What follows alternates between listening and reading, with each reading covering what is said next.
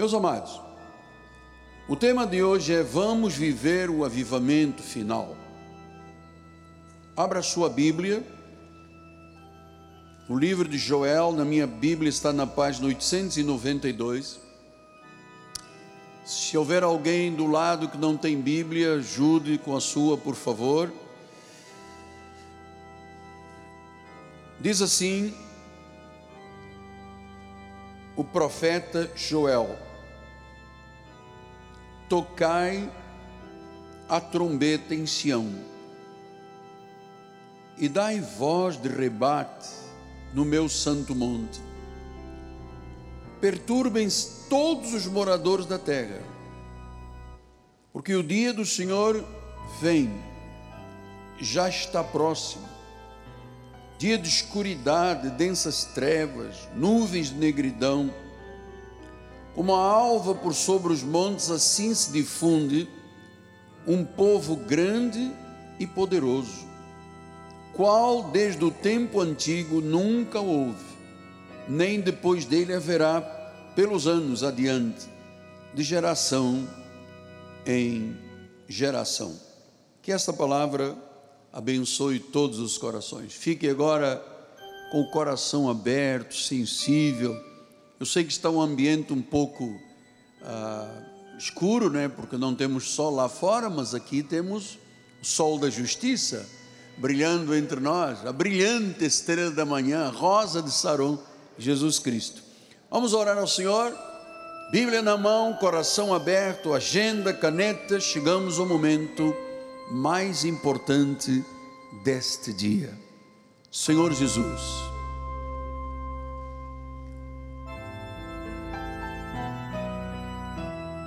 Senhor Jesus Cristo, a honra, o louvor e a glória te pertencem.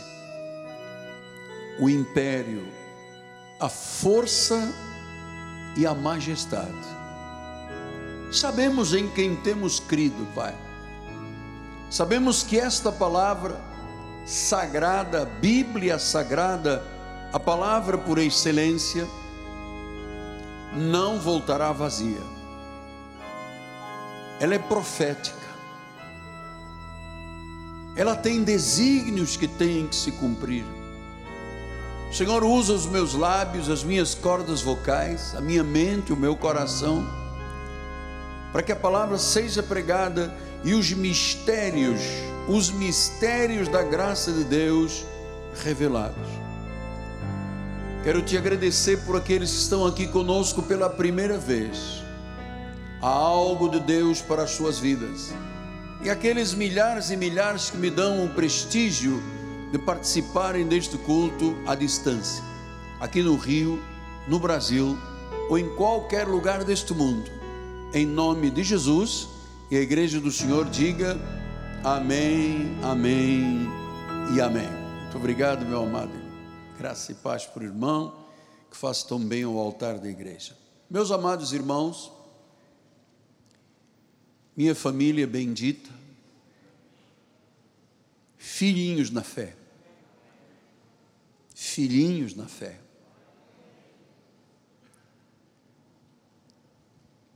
O tema de hoje é o avivamento.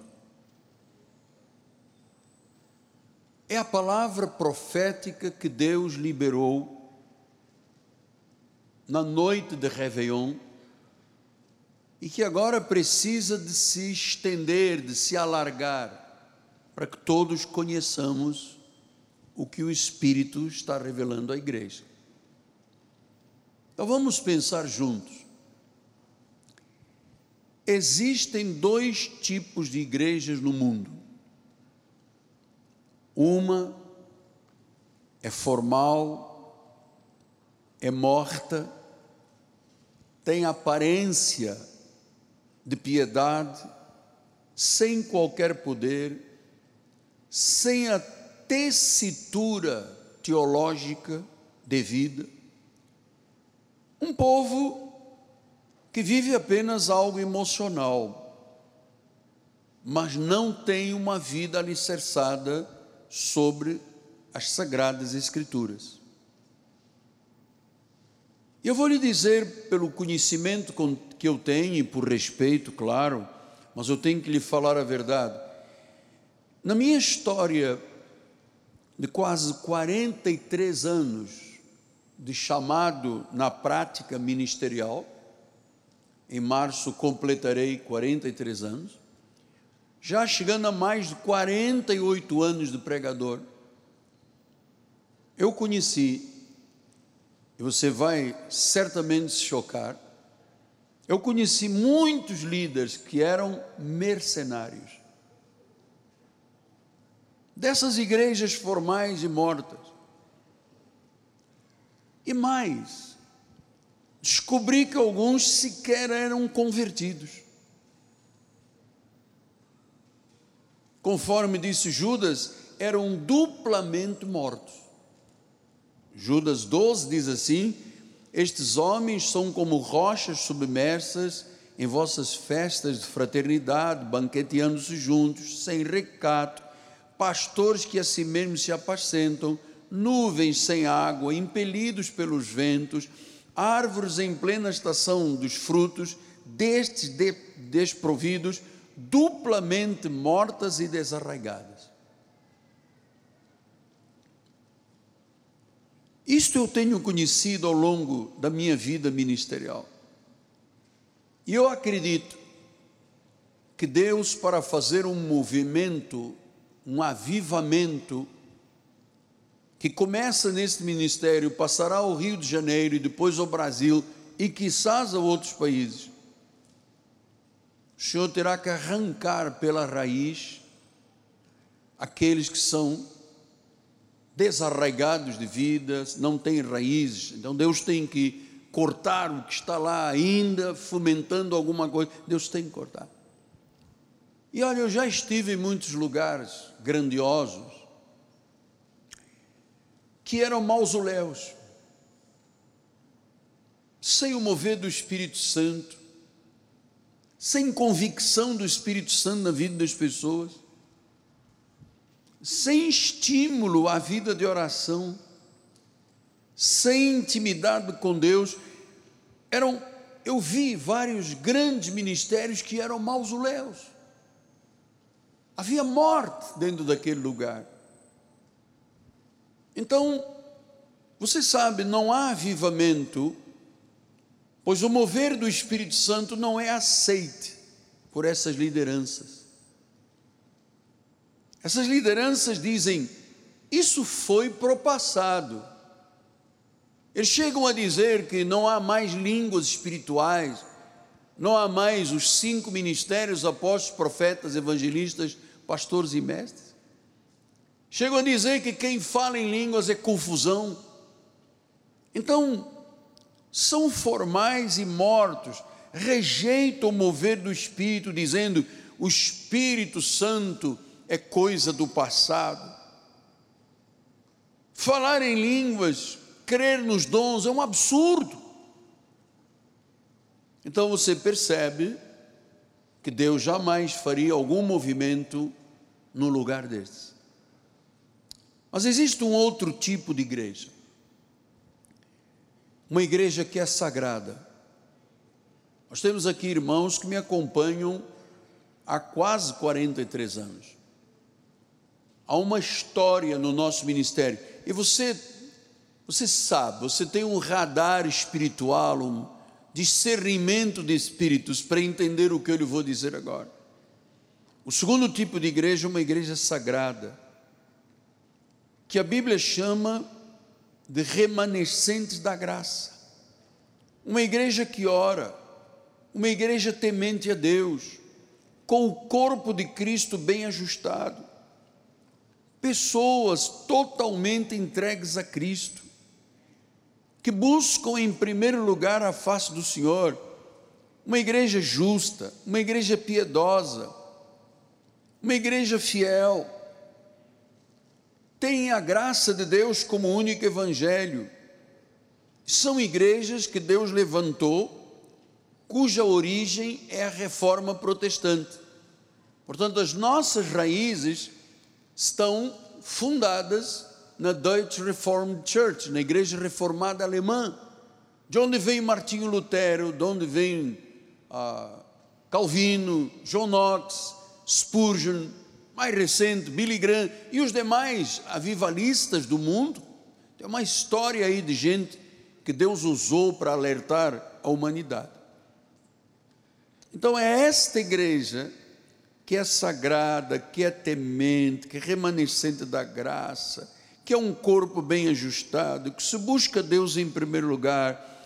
Esta igreja justa, piedosa e fiel é a igreja que está em posição diante de Deus de receber um avivamento, um derramamento do Espírito Santo. É para aquelas pessoas que querem, que desejam de todo o coração ver o Espírito Santo se mover, sem medos, sem superstições, sem sacrifícios inócuos. Esta é a igreja.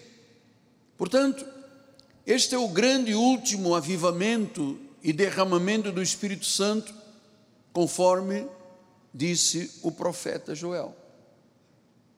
Eu vou lhe dizer, amados, eu estou desde 2019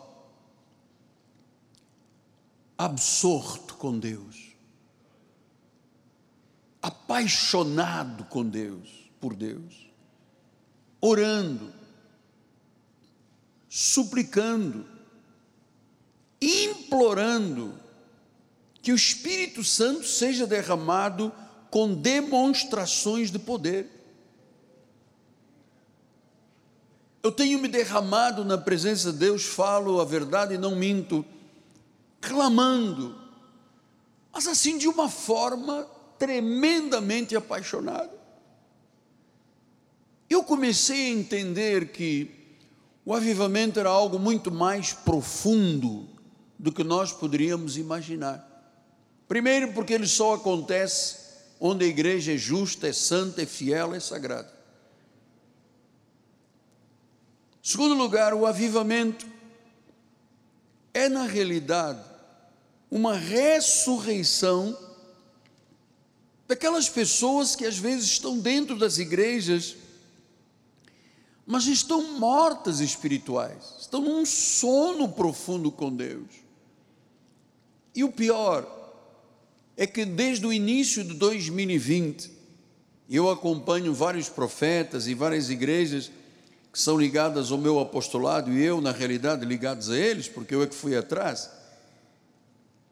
60% do povo de Deus, por causa da pandemia, desmaiou, perdeu o seu fulgor, não amam mais o culto, não louvam, não adoram, caíram num sono profundo. E aí começaram a desvirtuar a palavra. E muitos ministérios começaram a mercadejar a palavra. Os senhores sabem que Deus na Bíblia Sagrada não criou uma igreja interativa. Ele não diz nos últimos dias, através das mídias sociais, do YouTube, do Instagram, do Facebook, do satélite, então nós vamos ter uma igreja interativa. Todo mundo fica em casa e vai o pastor e prega somente pela internet. Então se desvirtuou, porque quem criou a igreja, quem criou foi um corpo, não criou uma relação à distância. E muita gente, neste período, amado, estou lhe dizendo, são 60% das pessoas do mundo. Elas entraram num sono. Então significa que Deus agora vai criar uma ressurreição destas pessoas em termos espirituais. Porque avivamento é reviver é um despertamento. Você sabe, há muitas promessas bíblicas que são parte da nossa herança e que Deus tem falado ao nosso ministério. Deus tem tudo pronto para cumprir a Sua palavra. E o Senhor espera um povo fiel, porque só o fiel é digno de receber o que ele prometeu. Nós, no nosso ministério, não vulgarizamos a igreja, não criamos um espetáculo. Nós sabemos que somos altamente dependentes do Espírito Santo. Paulo disse: a nossa suficiência vem de Deus. Então, não, um culto na igreja Cristo vive não é uma coisa vulgarizada, em que o líder vem de chinela havaiana e calça jeans toda rasgada, unha encravada, cabelos soltos, e só Deus sabe quantos meses não toma banho, e diz: Não, porque eu estou. Amado, nós não podemos vulgarizar a igreja. A igreja é sagrada, a igreja é santa, é sem mancha, é sem ruga, é sem defeitos. Então não é vulgarizar, não é espetaculizar. Agora vamos ter aqui hum, espelhos com fumo, com fumaça, para deixar as pessoas. Não, amado, eu temo e tremo. O dia em que eu saísse, ou que eu, se por acaso saísse, Deus me livre, desses trilhos que Deus ajustou para o nosso ministério, eu preferia ser morto aqui no altar. Eu tenho um temor muito grande com as coisas de Deus. Eu quero ver e quero despertar no seu coração para que você veja um derramamento, um mover sobrenatural. E isto vai ocorrer aqui e à volta do mundo. Porque Deus vai começar a levantar líderes de outras igrejas sem ouvirem este ministério, vão, e de repente Deus vai começar a cruzar caminhos. Olha, o grande sábio e cientista Albert Einstein dizia: Deus não joga dados. É Ele que vai trazer vida, é Ele que vai trazer ressurreição. E isto tem um caminho e um padrão. Deus está trabalhando já numa igreja preparada desde 1989, que nós renunciamos a Moisés, à lei, aos ritos, às cerimônias, aos sacrifícios, aos batismos, para viver a plenitude de Deus e viver por fé. Este ministério tem um povo com a vida em ordem diante de Deus alinhado com a palavra de Deus, recebemos revelação, o que Deus prometeu iluminou os olhos do coração. Então nós temos uma história. E talvez você diga, pastor, mas por que todas as igrejas não estão vivendo a graça, só a graça é evangelho? Não sei. Falta de revelação, falta de conhecimento, falta de sabedoria, falta de olhos iluminados, falta de arrancar os véus. Então veja, por que, que Deus chegou a esta hora de falar sobre um avivamento? Vamos, com muita mansidão, tranquilidade, em paz e sabedoria, fazer você compreender. Falamos já da vida da igreja, o que era uma igreja morta, o que é uma igreja viva, sagrada. Mas eu quero lhe dizer que o avivamento também chegou a um país chamado Brasil e chegará ao mundo. E por que esta urgência? Porque o povo do nosso país, grande parte dele, tem entristecido muito o Espírito Santo. Entristecido a Deus. Veja agora na pandemia, volto a dizer, sem ser prolixo, mas 60% das pessoas deram as costas a Deus. Estão envolvidos com materialismo, com misticismo. Amada, a igreja chamada Igreja de Jesus, grande parte dela virou misticismo.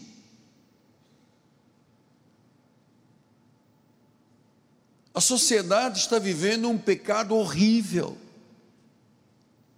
O Brasil e as sociedades do mundo estão agonizando. E sabe o que, que as pessoas que não conhecem Jesus estão dizendo? Não há esperança. Por quê? Porque o nosso país e os demais passam por uma derrocada moral. E eu entendo à luz da Bíblia que Deus não teria outra opção senão um julgamento da sua ira. Muitos profetas têm alertado o mundo. Se você conhecer um pouco da base da reforma, muitos homens de Deus foram levantados. É, falo ultimamente de David, David Wilkerson, que foi uma voz profética durante 10 anos na Times Square, em Nova York, a igreja dele, alertou, alertou, alertou, alertou desse, dessa degradação moral, do julgamento de Deus, e ninguém lhe deu ouvidos.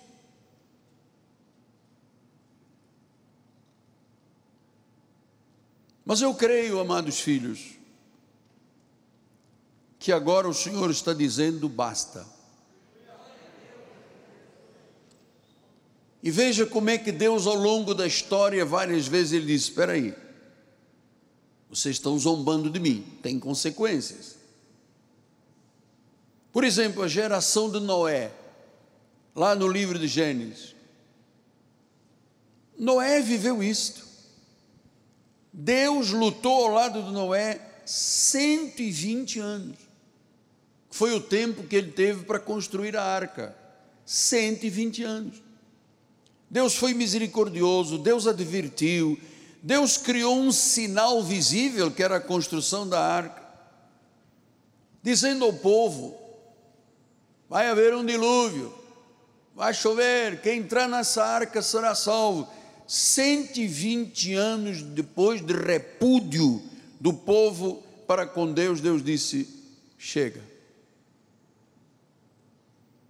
Só oito almas entraram na arca de Noé: Noé, a esposa e os filhos e a Gengnor. Oito pessoas e um par de cada animal. Deus disse: chega. E veio o dilúvio e derreteu a terra. A geração de Ló passou por isto também, o sobrinho de Abraão, em Sodoma e Gomorra porque Sodoma e Gomorra viviam dias de grande maldade. A sociedade de Sodoma e Gomorra estava saturada de homossexualidade, de luxúria, de violência, até que o cálice da iniquidade se encheu. Até que os pecados subiram ao céu. E sabe o que Deus fez?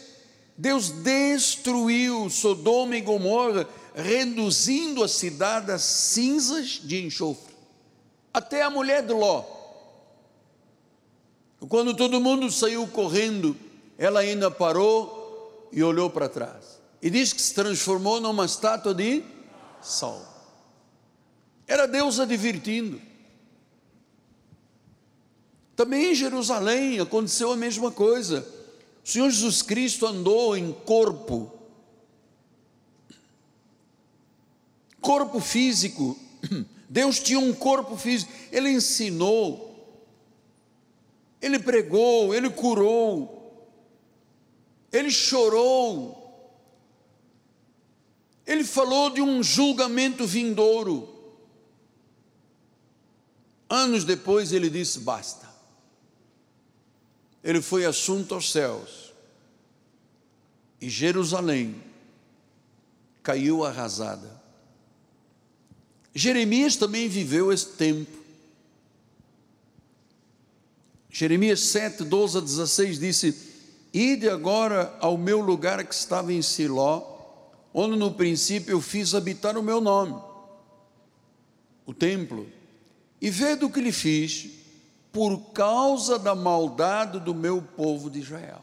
Quanta maldade está estabelecida no nosso país. Um país, para ter equilíbrio, se for presidencialista, tem que ter três níveis de governo harmoniosos entre si, independentes. Hoje, se você falar mal de alguém que você sabe quem eu estou falando, você vai preso. Se o teu canal é monetizado, eles tiram, cancelam. Você é condenado por falar. Então você percebe a maldade. Então Deus diz: Vê do que eu fiz por causa da maldade. Versículo número 13. Agora, pois, visto que fazeis todas estas obras, diz o Senhor, eu vos falei começando madrugada, não me ouviste.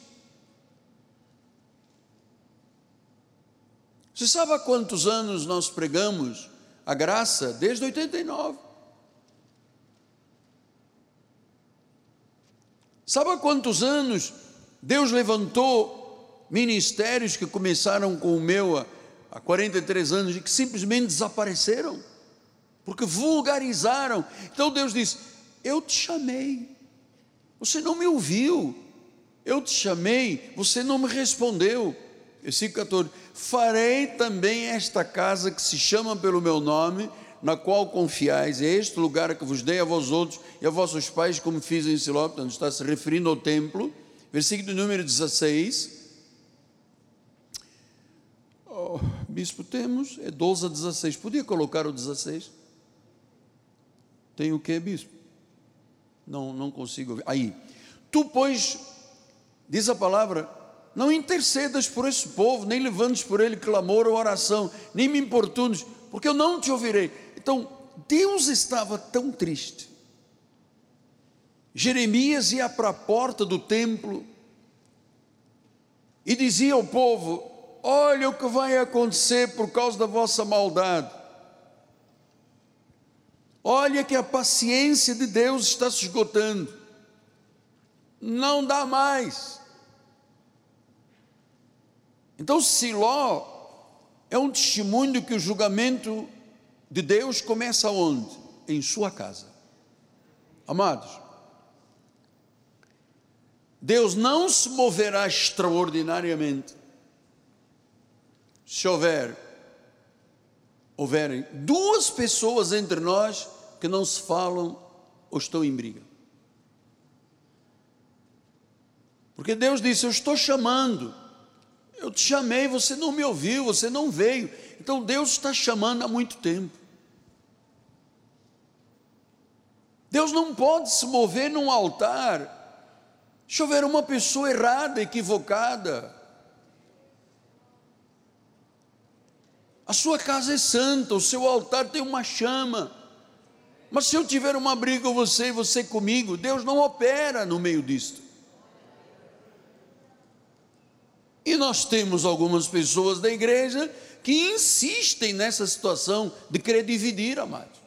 Eu não vou deixar. Não vou deixar, amado.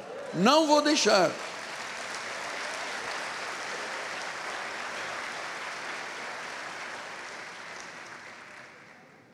Então, há um julgamento sobre a nossa nação que já chegou, exatamente como nos dias de Jeremias, e como o povo não quis ouvir, o Senhor mandou colocar na porta do templo uma expressão hebraica, ikabod, quer dizer, foi-se a glória. Então a nossa luta, e graças a Deus, porque nós temos uma multidão aqui sedenta, desejosa, com fome de Deus. Você não quer coisa vulgar, você não quer espetáculo, você quer vida quer ter segurança espiritual, quer ter certezas inabaláveis. Então, o Senhor, no tempo de Jeremias, removeu toda a sua glória e tudo ficou em ruínas, inclusive o templo de Jerusalém. Com Ezequiel, passou-se exatamente a mesma coisa. Ezequiel 14, 13, 14 e 20 diz: Filho do homem, quando uma terra pecar contra mim, cometendo graves transgressões, eu estenderei a mão contra ela eu vou torná-la instável. Vou enviar fome, vou eliminar dela homens e animais. Então Senhor amado, deixa, guarde isto para sempre. Com Deus não se brinca. De Deus não se zomba. Porque às vezes a pessoa pensa: ah, Deus não existe nada, isso é coisa do pastor da igreja. De Deus não se zomba, Ele é vivo, Ele é real, é o Deus vivo. Jó gritava lá atrás: Eu sei que o meu redentor vive. Então, nós não podemos viver como se isto fosse apenas marcar de um ponto e depois não tenho mais nada a fazer durante o dia nem durante a semana. Não podemos, amado. Ezequiel 14, Deus falou, a 14, 14, diz: Ainda que estivessem no meio dela três homens, olha, Deus falando, se tivesse nesta cidade de Jerusalém Noé, Daniel e Jó, eles, pela sua justiça, salvariam apenas a sua própria vida diz o Senhor.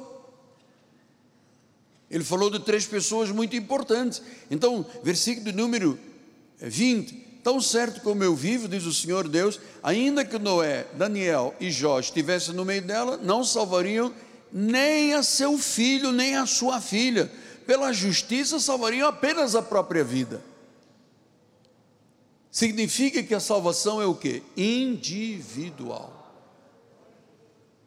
Os meus filhos estão na obra de Deus, meus netos estão na obra de Deus, não foi mérito meu, foi uma chamada de Deus.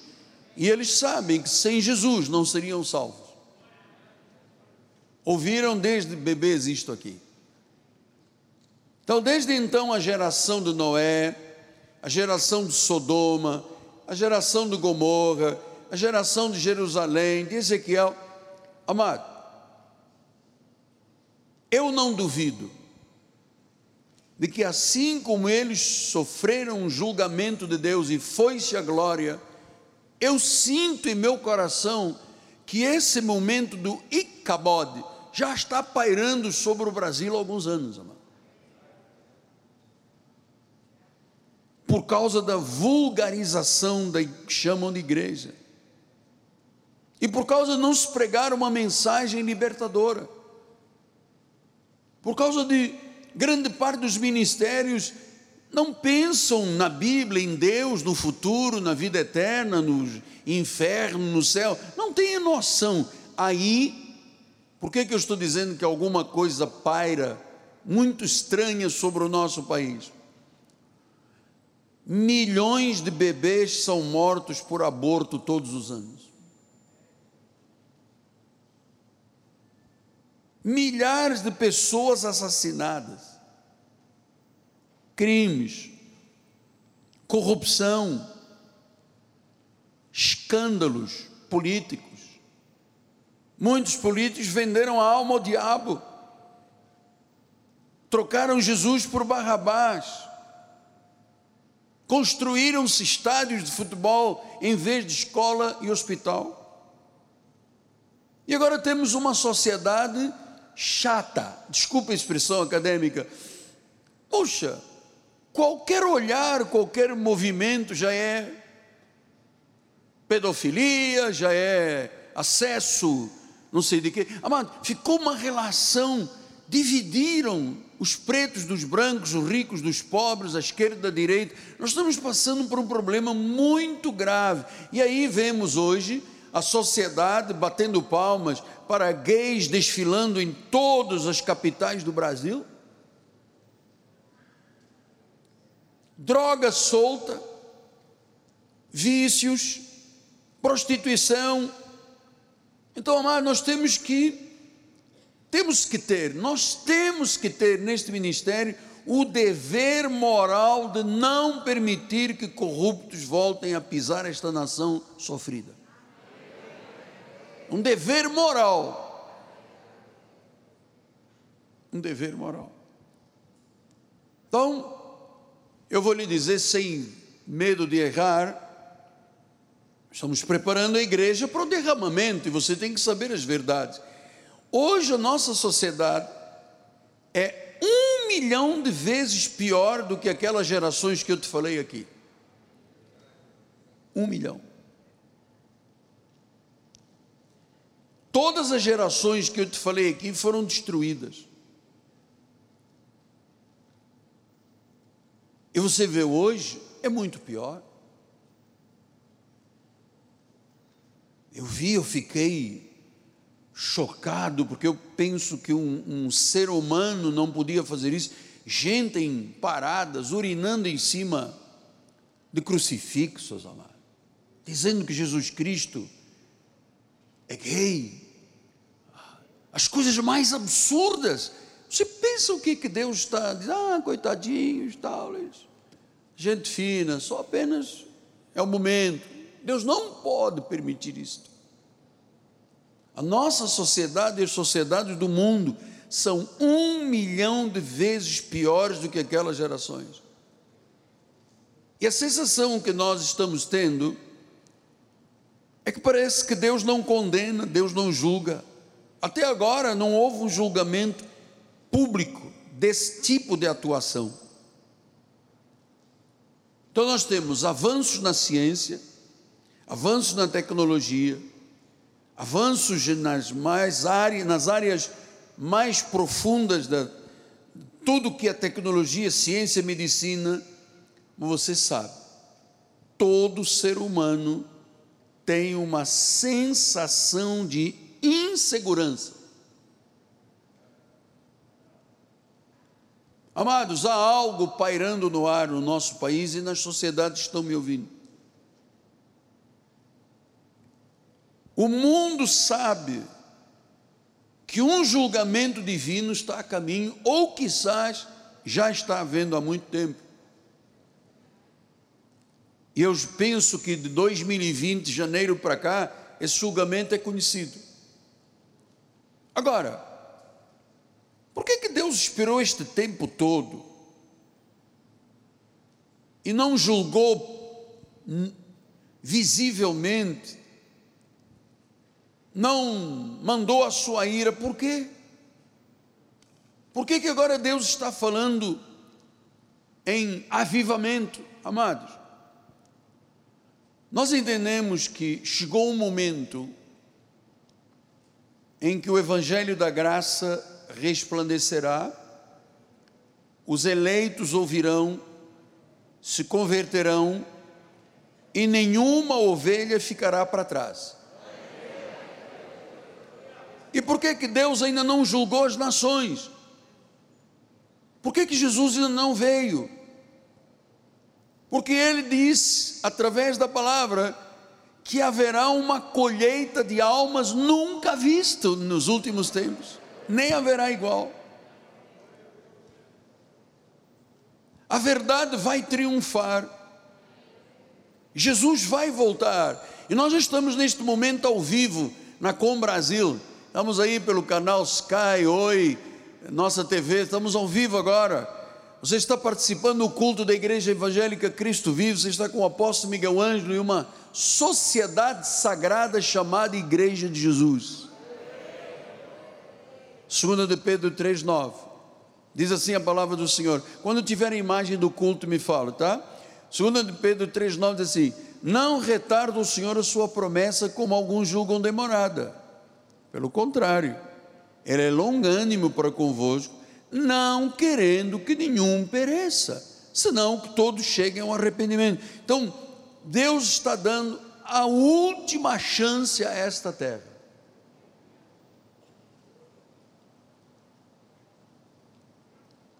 Eu tenho algumas passagens bíblicas para nós guardarmos. Isaías 51 e 2 diz assim: Assim diz o Senhor: Onde está a carta de divórcio de vossa mãe pela qual eu repudiei?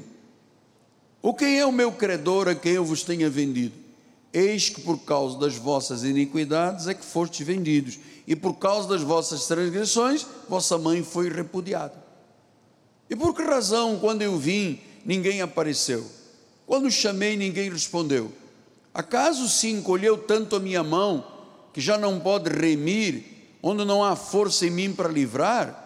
Eis que pela minha repreensão faço secar o mar, torno os rios um deserto, até que cheirem mal os seus peixes, pois não havendo água morrem de sede. Ou seja, não havendo a palavra, não há vida.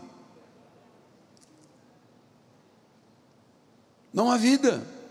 Jeremias 3,8 disse: quando, por causa de tudo isto, por ter cometido adultério, eu despedi a pérfida de Israel e me dei carta de divórcio, vi que a falsa Judá, sua irmã, não temeu, mas ela mesma não se foi, se deu à prostituição.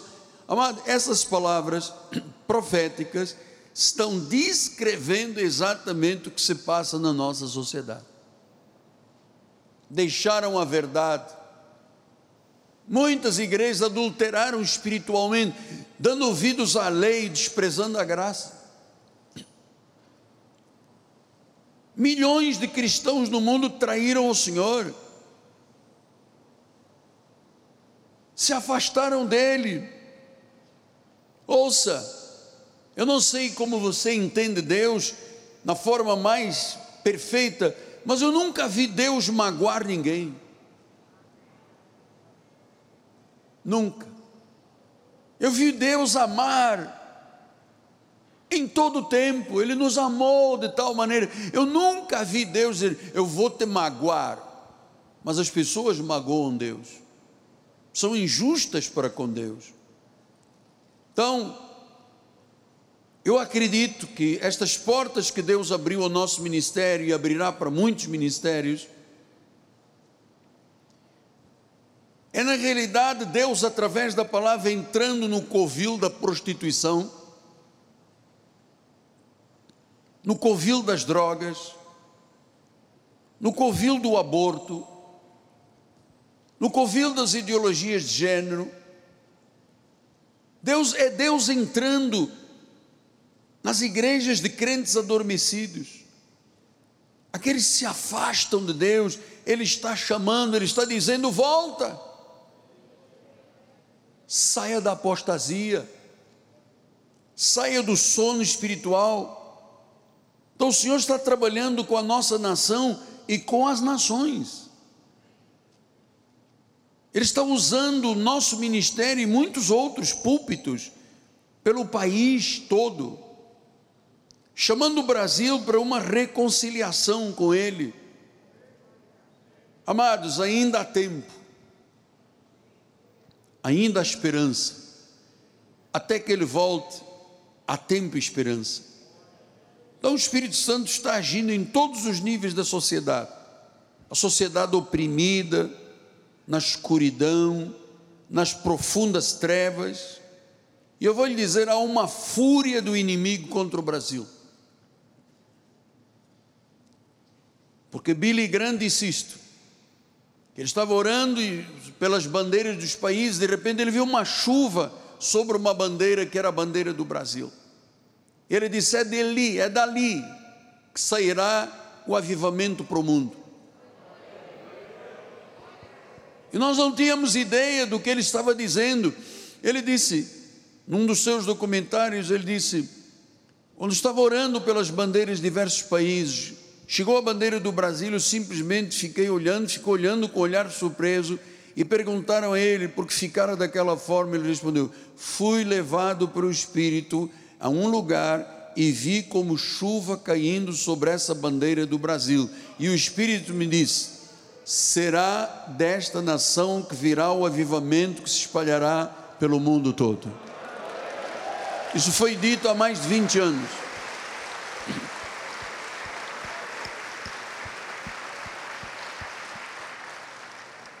Então, meu amado, minha amada filha, filho amado, Isaías 62 diz: Eis que as trevas cobrem a terra, a escuridão cobre os povos, mas sobre ti, a minha igreja, o meu povo, aparece o resplendente do Senhor e a sua glória se vê sobre ti. Olha, não tenha receio. Olha o irmão do lado mesmo e diz: A glória de Deus está sobre a tua vida. A glória de Deus está sobre a tua vida. A glória de Deus está sobre a tua vida, sobre a minha vida. Diga glória a Deus. O mundo está em escuridão e trevas, mas a glória do Senhor está sobre a igreja.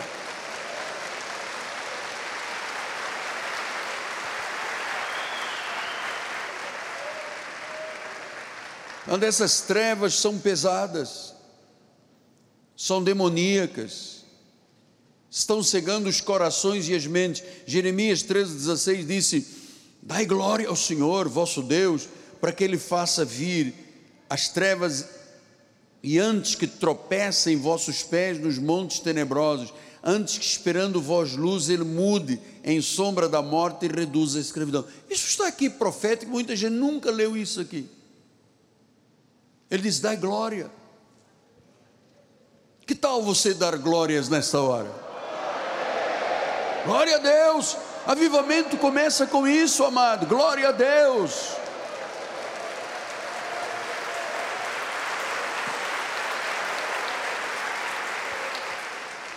Salmo 69, 23.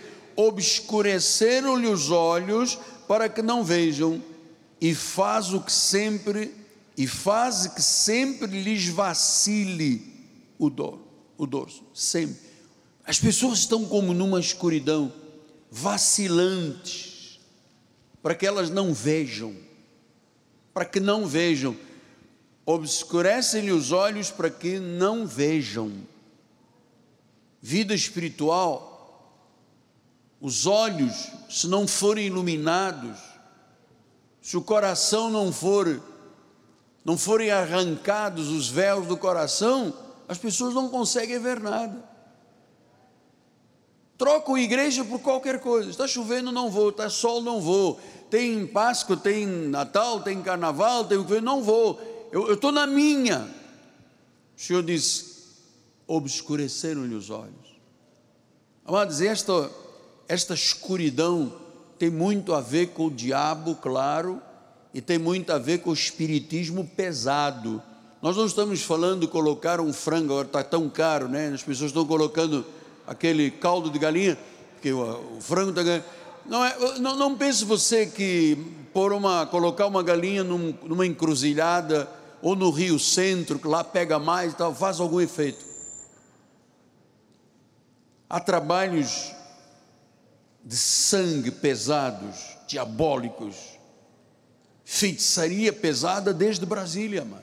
Deus colocou lá um homem para arrebentar com tudo isso. Nosso país, a própria construção do Brasília foi feita sobre holofotes de espíritos enganadores, espiritualismo pesado, de oferendas. Você se lembra de um, tivemos um presidente que falava publicamente, ele e a mulher, que matavam bodes dentro de casa, mano. Então não se construiu uma cidade de qualquer forma apenas na questão urbanística. Ali houve um intento diabólico. E durante anos, amados, o povo brasileiro foi escravo, não conhecia a verdade.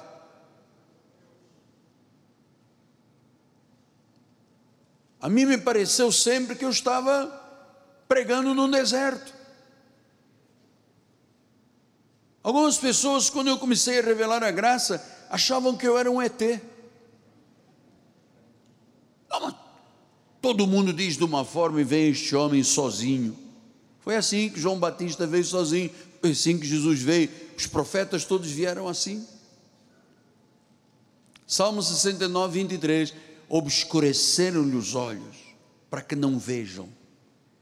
Eu dou graças a Deus porque nós estamos vendo o inimaginável. Nossos olhos espirituais veem a profundeza do coração de Deus. Nosso coração está totalmente livre. Isaías 8, 22 diz a palavra: olharão para a terra e eis aí angústia, escuridão, sombras de ansiedade serão lançados densas trevas. Mas você está percebendo que estas profecias são uma realidade hoje em dia muito mais forte do que nos dias de então? Uma angústia. O ser humano está dizendo: Eu não aguento mais.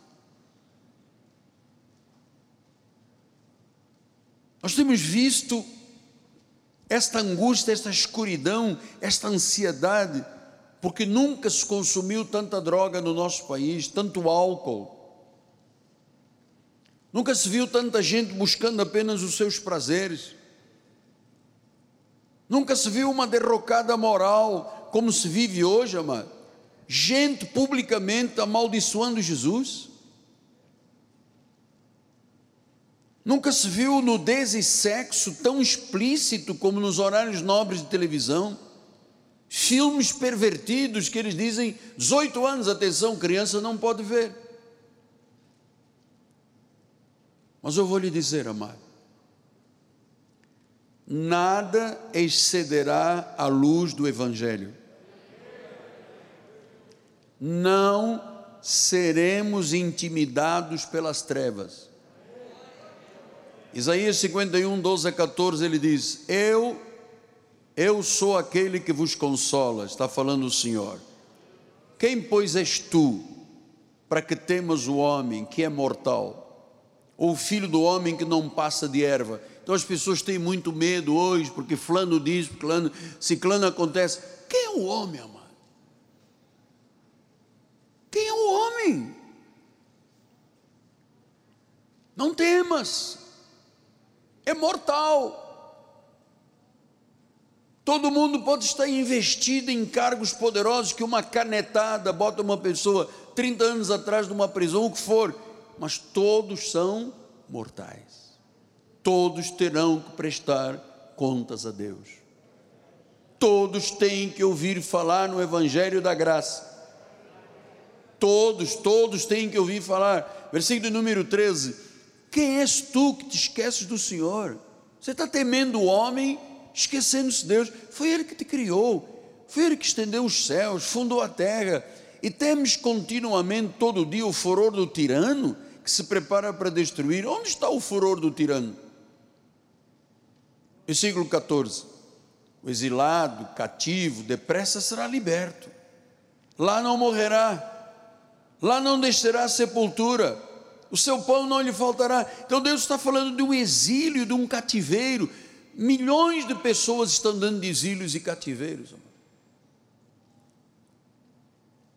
Nada pode exceder a luz do Evangelho.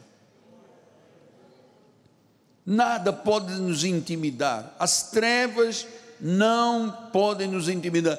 Quando Jesus fundou a sua igreja, ele disse a Pedro: Pedro, tu és pedrinha, tu és Petros, a palavra grega. Mas sobre esta pedra, esta pedra angular, esta pedra eu edificarei a minha, diga a minha igreja. E contra ela as portas do inferno não podem prevalecer. Não podem. Diga que não podem prevalecer.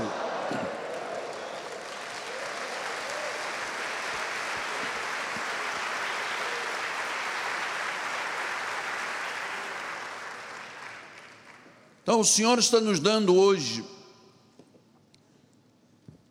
um panorama muito mais amplo sobre o que Ele quer fazer e vai fazer. Salmo 139, 12. Até as próprias trevas não serão escuras. As trevas e a luz são a mesma coisa. Ou seja, onde a palavra chega, onde Deus é glorificado, onde o Senhor é engrandecido, se há trevas, elas vão se tornar luz. Vão se tornar luz. Isaías 42, 16 diz: Guiarei os cegos por um caminho que não conhecem, falosei andar por veredas desconhecidas, tornarei as trevas em luz perante eles os caminhos escabrosos, essas paradas que vêm, parada da vadia, da maconha, do gay, não sei o quê. Amado, isso é coisa escabrosa. Ele disse: Eu vou, eu tornarei as trevas em luz perante eles, os caminhos escabrosos, os planos, estas coisas lhes farei e jamais o desampararei. Então, Deus está misericordiosamente estendendo a mão sobre a nossa cidade e o nosso país.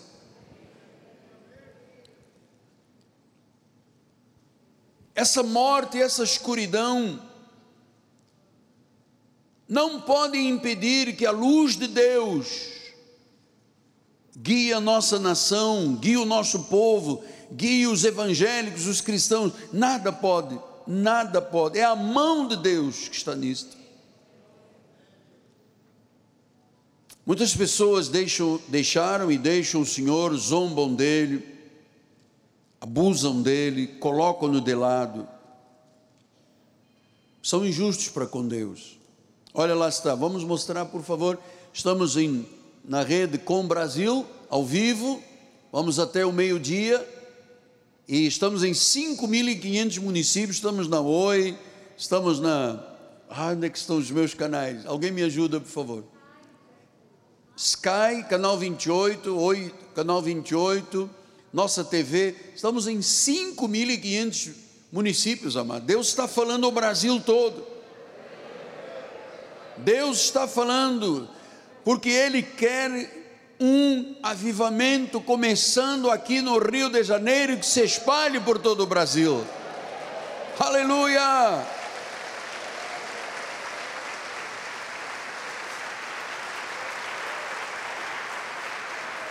Vamos clamar a Deus com fé. Vamos dizer: Senhor, salva o Brasil. Que o Senhor faça chover chuva do Espírito Santo. Que o Senhor traga, porque é tempo deste avivamento. Zacarias 10:1 disse: Pedi ao Senhor chuva no tempo das chuvas serodas, ao Senhor que faz as nuvens de chuva e dá aos homens aguaceiro, e a cada um erva no campo, provisão. Então, amados, que isso seja na realidade um aguaceiro, uma chuva do Espírito, que falemos em línguas, que os dons espirituais estejam ativos, que a igreja não se envergonhe do Evangelho, que a igreja se curva em oração, que a igreja se curva em intercessão, que a igreja clame cada um de per si a Deus, saindo de dentro do coração, é comigo e com Deus, é com você e com Deus, para que a glória dele resplandeça mais. A glória dele resplandeça. Então nós temos visto as trevas, as densas trevas, nós temos visto a escuridão que tomou conta do nosso país e das sociedades do mundo. Países que tinham no seu fundamento o cristianismo, como Portugal, por exemplo, que hoje a droga é livre, o aborto é livre, o casamento entre pessoas do mesmo sexo é livre. Onde estão essas raízes?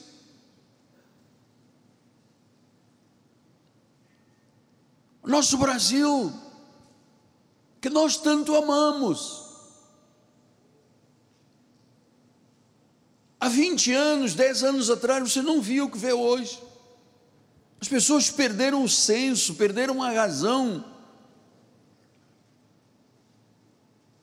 Hoje o, o o Chan, é homem com homem, mulher com mulher. É, amado, nossa, nossa nossa sociedade está do ponto da cabeça, mano. Nunca se ouviu falar, senão ultimamente, do que, que era um país conduzido por corrupção. Nunca. Faça um erro seu, você vai perder o seu patrimônio. Vai para a dívida ativa, você cometeu algum erro, vai para a dívida ativa, você perde o teu patrimônio. Os outros que vêm do outro lado podem errar o que quiser, roubar o que quiser, nada acontece. Mas o pequeno sofre aqui embaixo. Acha que Deus pode deixar isto impune? Não pode. Agora, quem é que tem que ser a luz desta nação? Quem é que tem que ser o sal desta terra? Você acha que com uma fogueira santa, um vidrinho de óleo, um pacotinho de sal, de enxofre, nós vamos mudar a nossa nação? Isso é vulgarização do Evangelho. Isso é vulgarização. Quando alguém me vem com, ah, porque eu, há 21 anos que eu faço correntes, faço mostra os frutos da sua vida. Mostre o amor, mostre a fidelidade, a bondade, a misericórdia, mostre o fruto, fruto de Deus na tua vida. Então, você sabe, Deus, eu hoje entendo claramente por que, que Deus me jogou neste fogo, amado.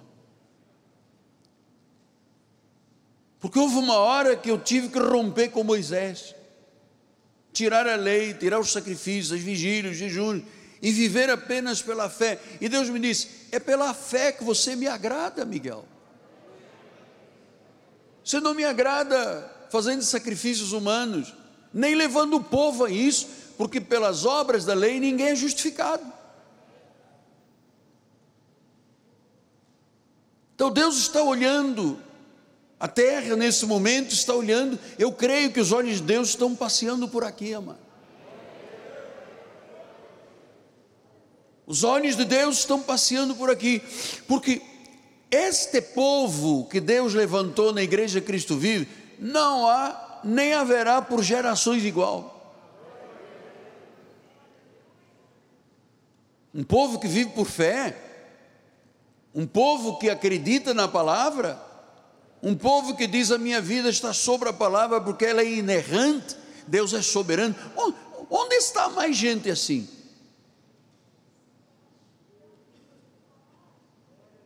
Mas chegou uma hora, Deus estava preparando o terreno, Deus estava preparando o terreno, Deus estava alicerçando, Deus estava separando o jugo, do, o joio do, do trigo, Deus estava separando o peixe bom do peixe mau, e chegou uma hora, amados, dia 31 de dezembro para 1 de janeiro, o Senhor disse: será um ano de um grande avivamento.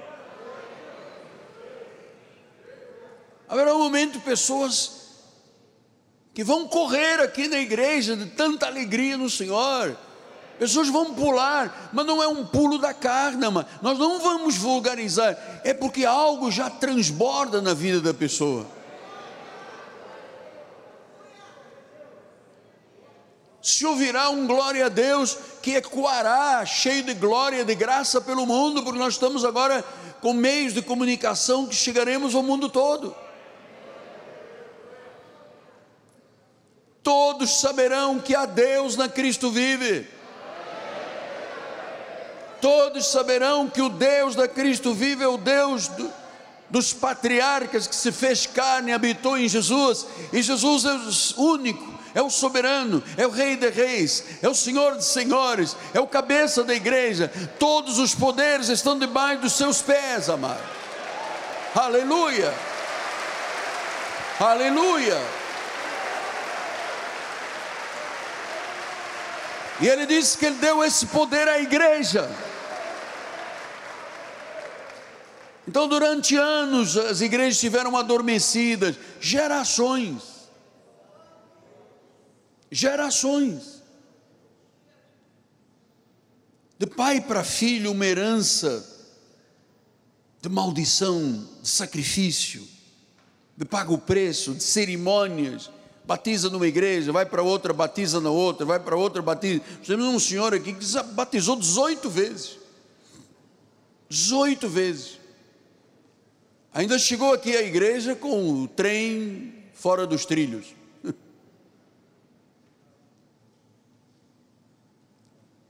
Sem fé,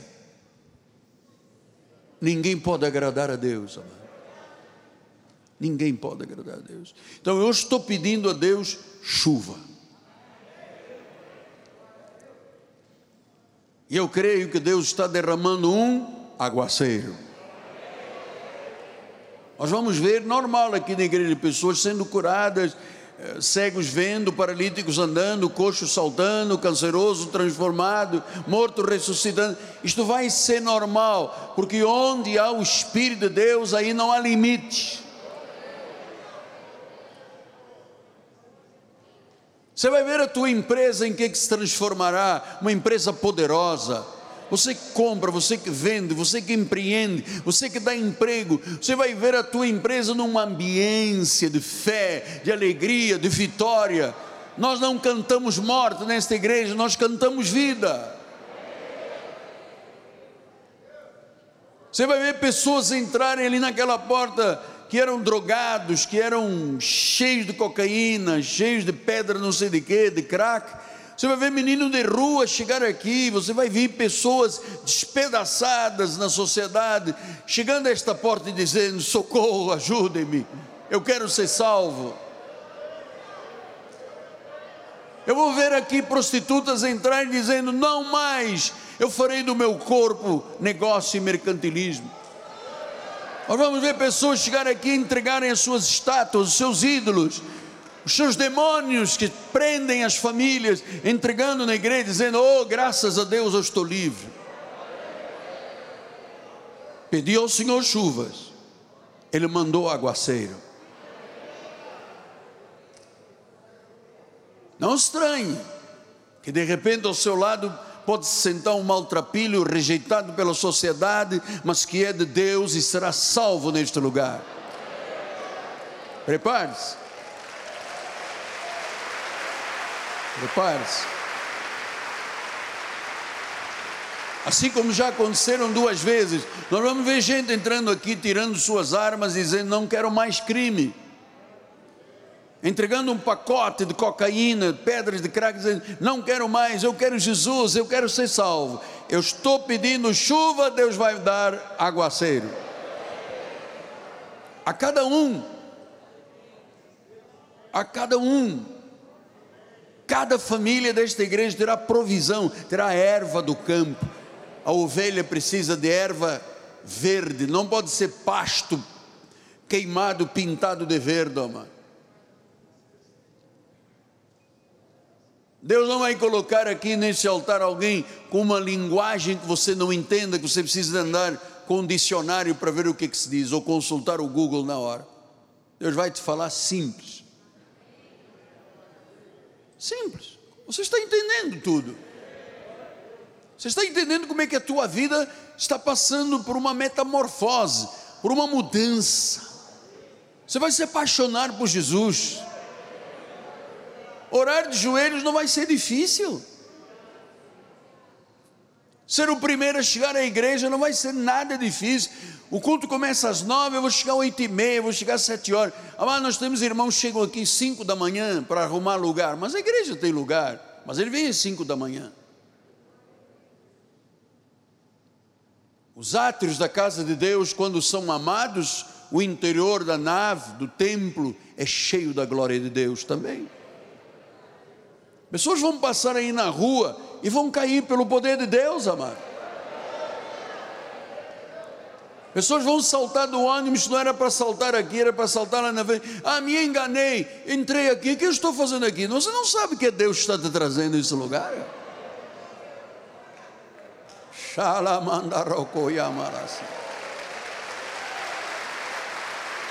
É tempo. Eu pedi chuva, o Senhor está dando um aguaceiro.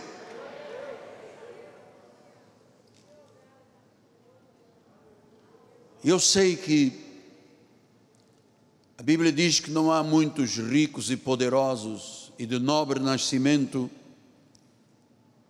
para se converterem. Não há muitos, mas há. Há, e neste momento nós estamos chegando pelo satélite, através das parabólicas, através dos dishes da Sky, da Oi, das demais, nós estamos chegando a pessoas grandes e poderosas. Não são muitos, mas tem. Pessoas que hoje se despem da sua divindade, reconhecem a sua humanidade, Pessoas que sabem a partir de hoje que a vida tem dias. E quando nenhum deles havia, Deus já tinha escrito, escrito e contado cada um deles. E você que está me ouvindo aí por uma antena, num hotel, em casa, na sua fazenda, no seu império, e você olha para o seu corpo e vê a decadência do seu corpo. Seus diabetes estão lá em cima, seu pâncreas não funciona, o fígado está com problemas. E você diz: Eu conquistei tanto. Para quem eu deixarei tudo? Deus tem um plano para a sua vida. Deus tem um plano para a sua vida. Você que é um nobre do nascimento, você costuma dizer que tem sangue azul, quem sabe alguém da nobreza realmente está nos assistindo. Eu creio que alguém da nobreza, da realeza, pode nos estar assistindo. Ou em português, ou pelas línguas traduzidas, nós não sabemos qual é o alcance, o que, que Deus está fazendo com tudo isso. A você que é da realeza, você que é da monarquia, aqui no Brasil nós temos sangue de rei. Sem Jesus, o verdadeiro rei, não há vida. Não há vida. Você construiu um patrimônio gigantesco. E agora não consegue sair da cama. Você que já esteve até perto de ir à lua. Você, tudo que você quis, você comprou, você fez, você decidiu, você viajou, o teu jatinho funcionou, o helicóptero também. Agora é hora de voltar à terra. É hora de pensar. E agora? E daqui para frente? Eu estou diante de um profeta. Ele está falando ao meu coração. Quanto tempo eu perdi na vida? Eu pensei que nunca ia morrer eu vivi como se nunca fosse morrer e acabei por viver sem viver. Hoje, Jesus.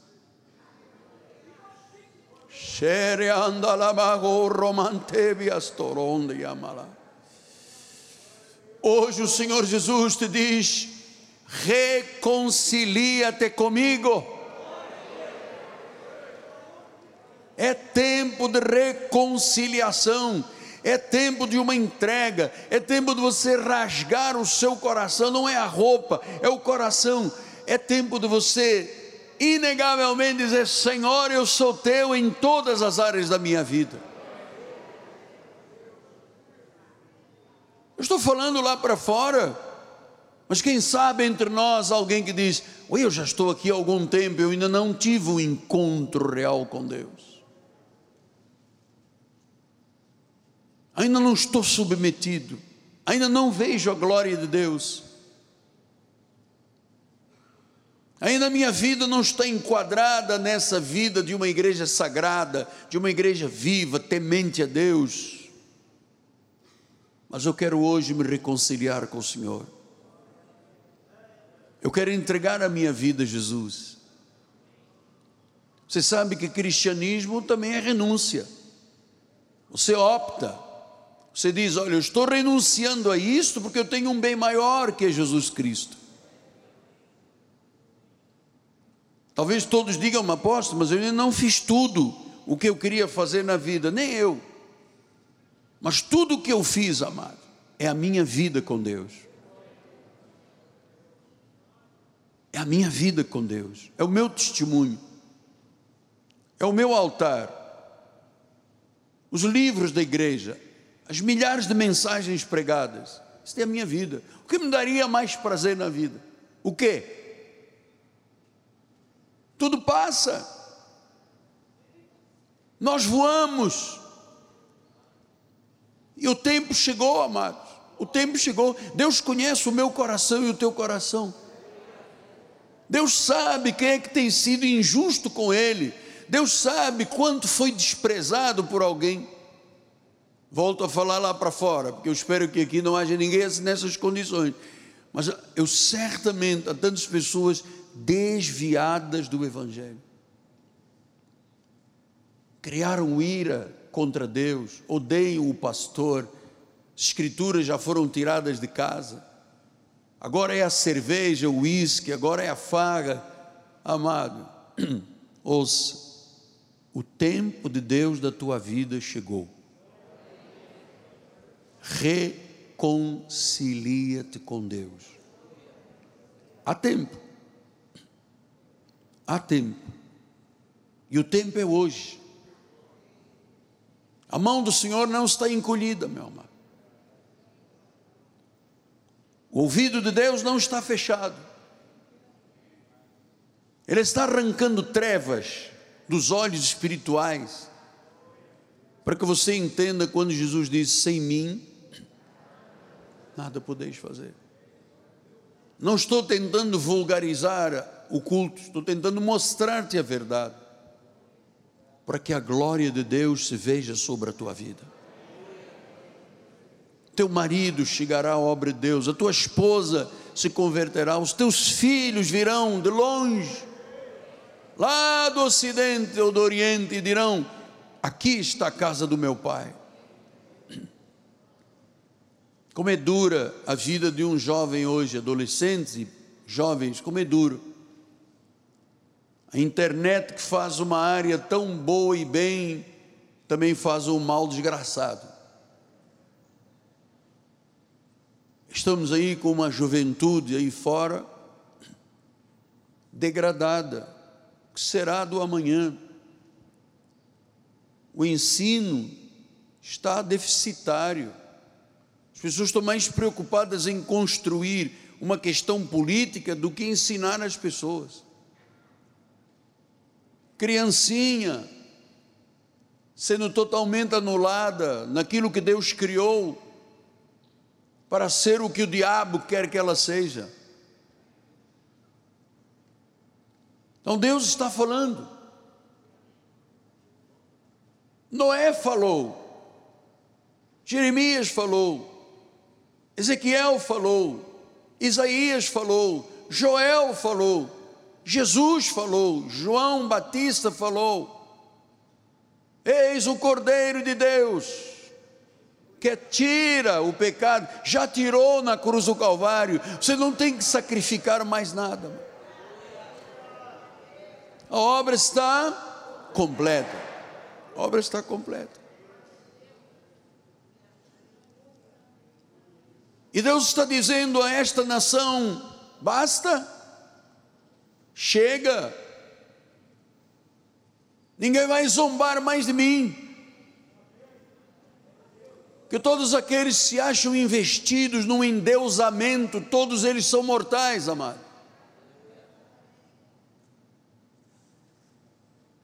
Eu acredito que Deus continua cortando a cabeça das serpentes da áspide, esmagando a cabeça do leão e do leãozinho. Pastor, o senhor está sendo é, muito firme, muito forte. É, também diziam isso aos antigos profetas, e a maioria deles foram apedrejados e mortos. Mas Deus disse: Miguel, não te intimides. Eu sou contigo.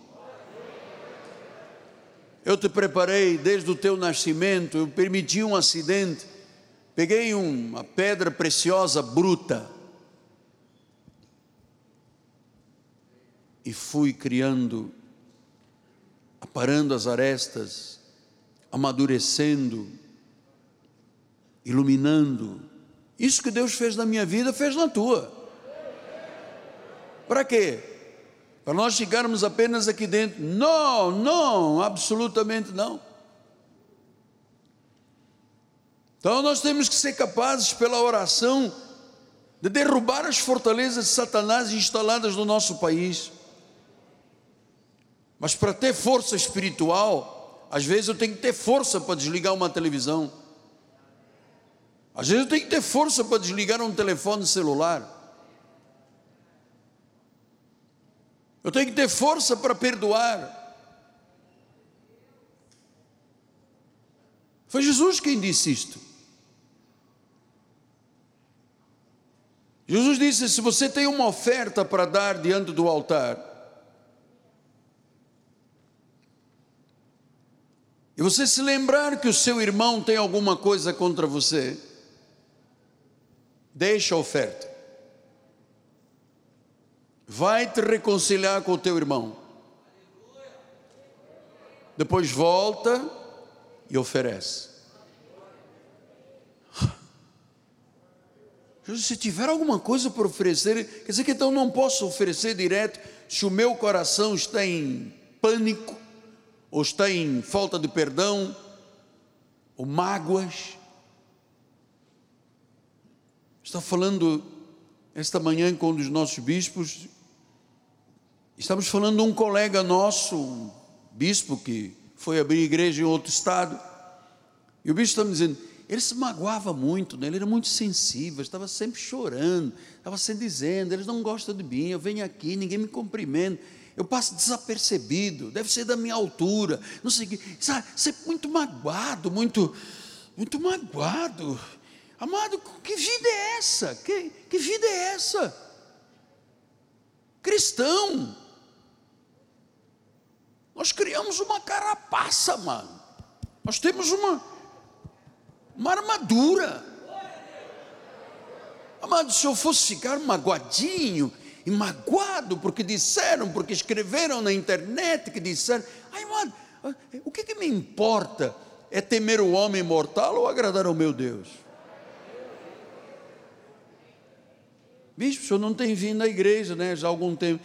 É, porque cheguei aqui, um irmão olhou com cara séria, já estava me julgando de alguma coisa. Então, no outro dia eu fui e, e um irmão. De, aí, nós, olha, amado, vou te dizer assim: nós estamos chegando nos minutos. Né? Se você está na igreja por causa de Jesus, ninguém te tirará da igreja. Se você está na igreja por minha causa ou por causa de um homem, facilmente te levarão embora. Ou acho que o diabo gosta de pessoas sábias? Não gosta. Então você tem que ter coragem. E eu disse aqui na quarta-feira: Satanás não tem medo de igreja gritando. Ele teme as pessoas de oração constante aquelas pessoas que têm um lugar secreto com Deus de oração. Amanhã, amados, não foi através de mim, foi através do bispo André que Deus inspirou e eu estou seguindo esta mensagem. Dez horas da manhã, três horas da tarde, sete e meia da noite. Quero ficar o dia todo, tem cantina aberta. Vamos mergulhar nesta vida de oração, porque as trevas cobriram a terra. Não há como resolver, essa é uma questão de Deus. Agora, Deus pode me levantar a mim e a você. Amado, eu estou disposto. Eu estou disposto.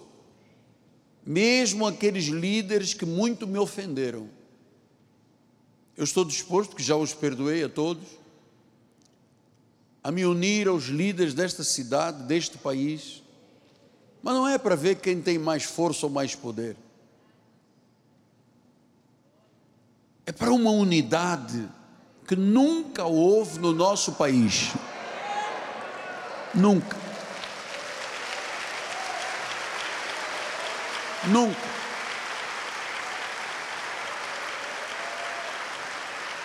Eu estou disposto a ir às igrejas, trazer os pastores, fazer. Eu, nós poderíamos fazer uma reunião só de líderes enchendo este grande santuário, irmão. Joelho no chão, não é para ver quem tem mais poder, o melhor carro, absolutamente. Isso não vale nada diante de Deus. Eu posso ter armazéns cheios e eu vou ouvir uma voz: Ô oh, louco! Se te pedirem a alma esta noite, para quem é isso tudo? Prioriza o reino. Jesus em primeiro lugar, a igreja em primeiro lugar. Ame a Bíblia. Seja apaixonado por Jesus. Você está pedindo chuva, Ele vai te dar um aguaceiro. Os irmãos estão assistindo pela Com Brasil em todo o Brasil. Deus tem um aguaceiro para todo mundo. Deus tem provisão, Ele tem salvação, Ele tem perdão. Então, se você tem alguma coisa com alguém, não fique fingindo que não tem. Chega e diz assim: meu irmão, me perdoe, eu errei com você. Depois eu pego na oferta e Deus recebe a minha oferta. Senão eu estou pegando a oferta e Deus não a recebe. É dinheiro jogado fora. É tempo perdido. Então a, justiça tem que começar aqui dentro. Tem que começar dentro das nossas igrejas. Tem gente que te magoou, né? A mim também. Magoou a minha, magoaram a minha esposa. Também. Nós não podemos ficar ai, milindrados. Nós temos que avançar. Eu vou dizer-lhe uma coisa: se eu por acaso feri alguém, ou machuquei alguém, ou não fui legal com alguém, peço perdão publicamente, amado. Peço que você me perdoe. Se você esperava mais do pastor e não foi o que você. Amado, me perdoe. Eu quero paz para podermos fazer uma grande obra para o mundo. Estou disposto a ir onde tiver que ir. Estou disposto a me reconciliar, porque a maioria dos pastores não se fala. Aliás, a maioria não. Esmagadora maioria não se fala. Você não vê dois, três pastores amigos comendo, um, bebendo uma água de coco na beira da praia e comendo um coquinho com colher de plástico. Você não vê. Todos são donos do nariz, amado. Essa é que é a verdade. E Deus está dizendo: se você pediu chuva, eu vou te dar um aguaceiro.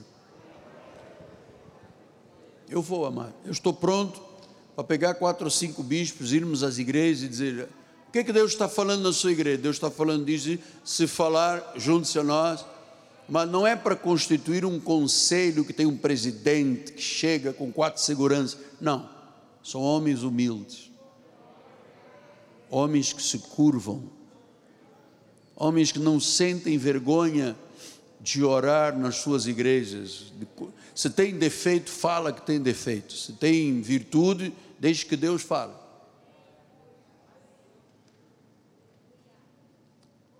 A igreja recebeu, está entendendo o caminho? Quem sabe alguém esta manhã diz: Ah, então antes de eu sair, eu vou acertar com um irmãozinho que um dia me ali na porta. Tem, tem sempre tem sempre alguém para criar bagunça, não é verdade? E nós temos que limpar essa bagunça. Na passagem do ano, eu fiz uma bagunça aqui violenta. Eu estava muito feliz e joguei bomba. E quando acabamos a festa, tinha aqui, sei lá, 200 ou 300 quilos de confete, bombinha, e nós tivemos depois que saímos, acabou o culto, vieram os nossos irmãos voluntários e os que amam a igreja, limparam tudo. No dia seguinte, 10 da manhã, limparam a bagunça toda e tudo ficou limpo. É verdade, esta é a função do pastor. Onde há um pouquinho de bagunça, limpa. Para dar paz, para dar saúde. Oh Deus. Muito obrigado, Deus. A palavra está lançada a semente está semeada,